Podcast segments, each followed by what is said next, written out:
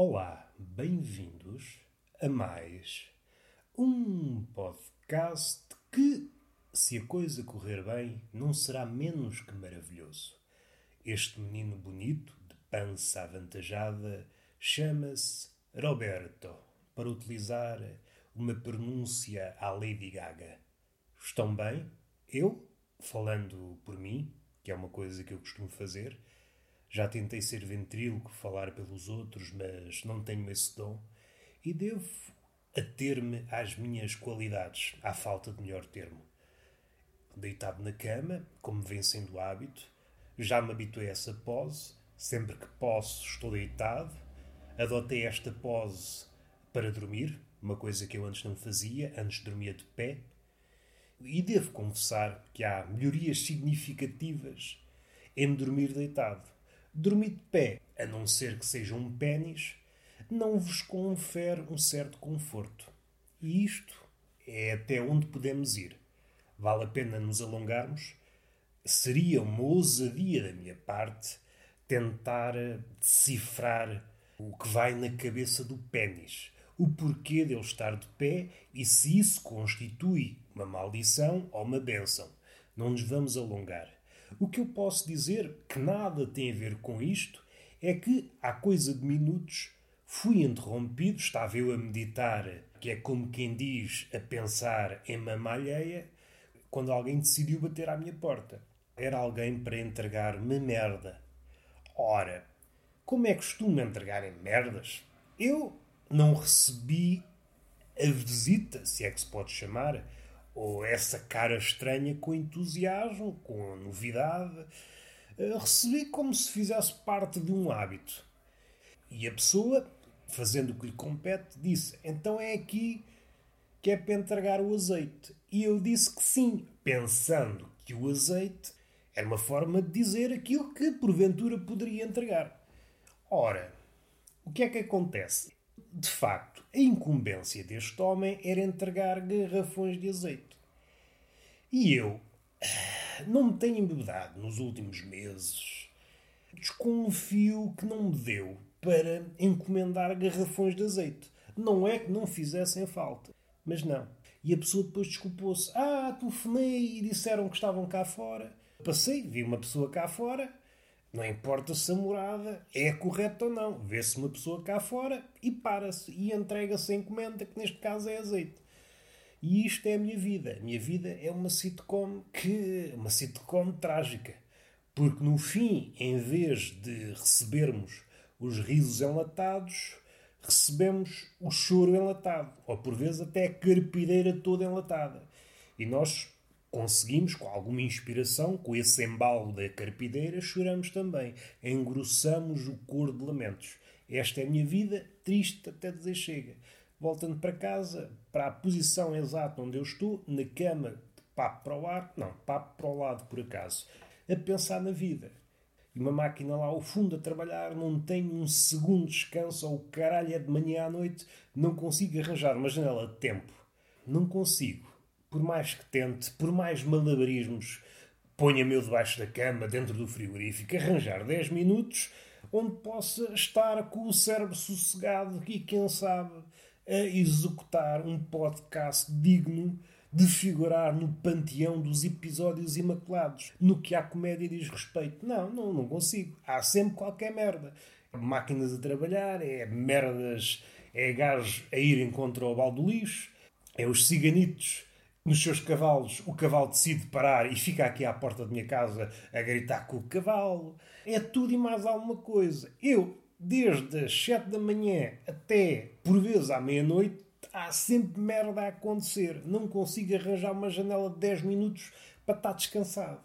Epá, que vida é esta? Mas eu estou a pagar a uma promessa, fiz mal a Deus. Se eu fiz mal a Deus, será que Deus não consegue ultrapassar? Então Deus é omnipotente e não consegue ultrapassar uma pequena maldade levada a cabo por este menino, que não é assim, vamos também dizer não sou nenhum Hitler, não tenho capacidade para fazer maldades de grande envergadura. Eh, não tenho. E por isso, é pá, fica mal também Deus. Deus, omnipotente, pode fazer tudo menos perdoar este menino. É pá, assim também não. E depois, chateado, escavaca a vida ao menino. assim não. Assim não somos amigos. Eu, quando me ajoelho, seja pelo facto de tropeçar em alguma coisa e adotar essa posição, eu, quando caio, ajoelho-me e não peço nada a Deus. Deus está à espera, olha, aquele ajoelhou-se, vai pedir-me alguma coisa. Não, não peço nada a ninguém. Ajoelho-me sem porquê. E Deus, olha, mais um poeta, leva já um chapadão, levantas-te já. Deus a pensar, porque Deus nunca anda muito longe, omnipresente, e só não dá mais cana que é para não ver chatices. Às tantas interfere demasiado com a vida de uma pessoa e depois tem que voltar com a palavra atrás. Afinal, não há livre-arbítrio. E é por isso que Deus está sempre assim encurralado. Pode tudo, mas se calhar também não pode assim tanto. Mas, seja como for, epá, a minha relação com Deus já teve melhores dias. Está bem que Ele é o poderoso, o Senhor de todas as coisas, criou tudo, mas é pá, às vezes falta-lhe assim um bocadinho de, sei lá, também compreendo, é uma pessoa muito antiga, está cá desde o início, não se consegue adaptar aos novos tempos e por vezes é retrógrado em vários capítulos. E eu não estou a pedir muito, estou apenas a pedir uma janela de tempo onde eu consiga estar sossegado, com a cabeça com a cabeça leve. Não, não me deixe. Parece, Deus, nesta altura, parece um menino do politicamente correto que, ao contrário de Calvino, o escritor italiano que escreveu um livro, se a memória não me falha, propostas para o novo milénio, seis ou sete propostas para o novo milénio, em que uma das propostas era a leveza, e o menino proíbe. Proíbe a leveza. Não pode, não podemos aligerar os temas. Não podemos. Nós estamos um bocadinho tristes e Deus, não, você não pode ficar meio triste, tem que ficar triste por completo. Faz favor de sofrer, diz Deus se falasse. Deus também não quer intervir, mas é isto que ele pensa, que ele disse um dia. Ah, vamos respirar fundo. Já me escavacaram o raciocínio. A vida é assim. Uma pessoa está, está com vontade de, sei lá, dizer coisas e não consegue. Eu, às vezes, por exemplo, vou dizer, vou abrir o meu coração e a minha alma e a minha mente. Abro tudo que é para fazer corrente de ar. Eu, por vezes, apetecia-me ter filhos. O que é que eu me apetecia? Era ser pai sim e não. Apetecia-me ser pai. Apetecia-me ser pai divorciado, ver os filhos de vez em quando. Ver sempre também, começa a, a queimar a tola, mas também depois percebo que não tenho salário para ser pai divorciado. E então amarguro-me mais. Segundo ouvi dizer, para fazer um filho é preciso haver disponibilidade da outra parte, e essa outra parte normalmente é uma fêmea.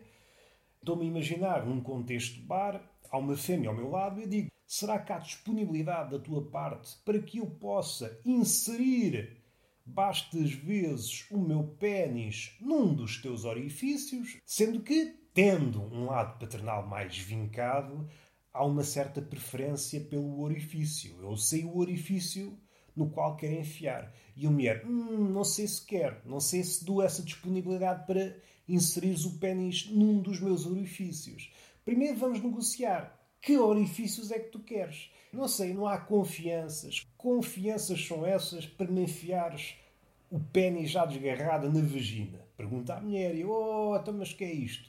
Não nos conhecemos já? E ela, não sei se conhecemos. Diz-me lá as tuas séries preferidas. Oh, então, mas eu conheço de algum lado para estar a dizer as minhas séries preferidas. Eu só estava a dizer se havia disponibilidade para enfiar o pênis na vagina e noutros sítios, mas principalmente na vagina, porque, segundo li nos livros, é nesse buraco onde a magia acontece.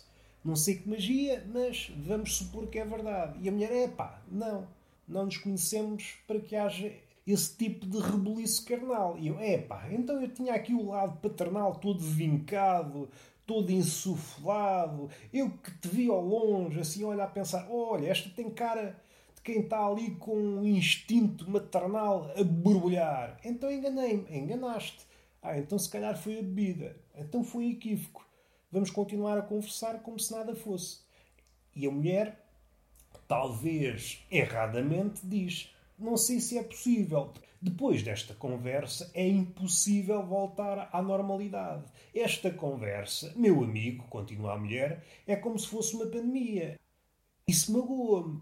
Digo eu, mas também pode ser outra pessoa. Posso estar aflito da garganta e faço como se fosse no wrestling. Dou uma palmadinha e peço substituição. E outra pessoa continua a conversa com um fogo. Se isto faz sentido em ambiente de engate, não me perguntem, eu não sei nada. Eu sei é perguntar. Sou filósofo, um filósofo caseiro que sai para a noite para questionar se há disponibilidade para que este nabo possa conhecer a felicidade. Até posso usar outra abordagem. Esta é a abordagem de quem está a sentir que devia ter filhos. Outra abordagem, uma abordagem, sei lá, mais campestre, é Gostas de cultivar? E ela, gosto. Então será que não dá para cultivar o nabo aí nesse rego? E fica assim.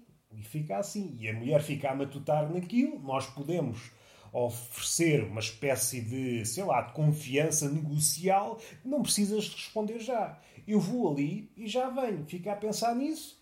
Não precisas dar já a resposta. É esta a forma que eu adoto para conversar com mulheres. Aqui também não vou mentir, o grau de sucesso destas conversas está a raiar o 100%, como seria de esperar. Vamos finalizar o podcast que é para não haver chatices. Pode ser? Porque eu sou muito fã do diálogo, ou que eu, sim senhor, era muito fã do diálogo, mas ele entrou numa série cujo papel eu não me relaciono e deixei de ser fã. Já não sigo nas redes sociais. O diálogo, sim senhor, não tenho nada contra ele, não vou para as redes sociais apedrejá-lo verbalmente, mas já não sou fã. Já não sou um fanboy do diálogo. Prefiro outras coisas. Prefiro um linchamento. O bom do linchamento. Não que eu seja aquele praticante olímpico de linchamento.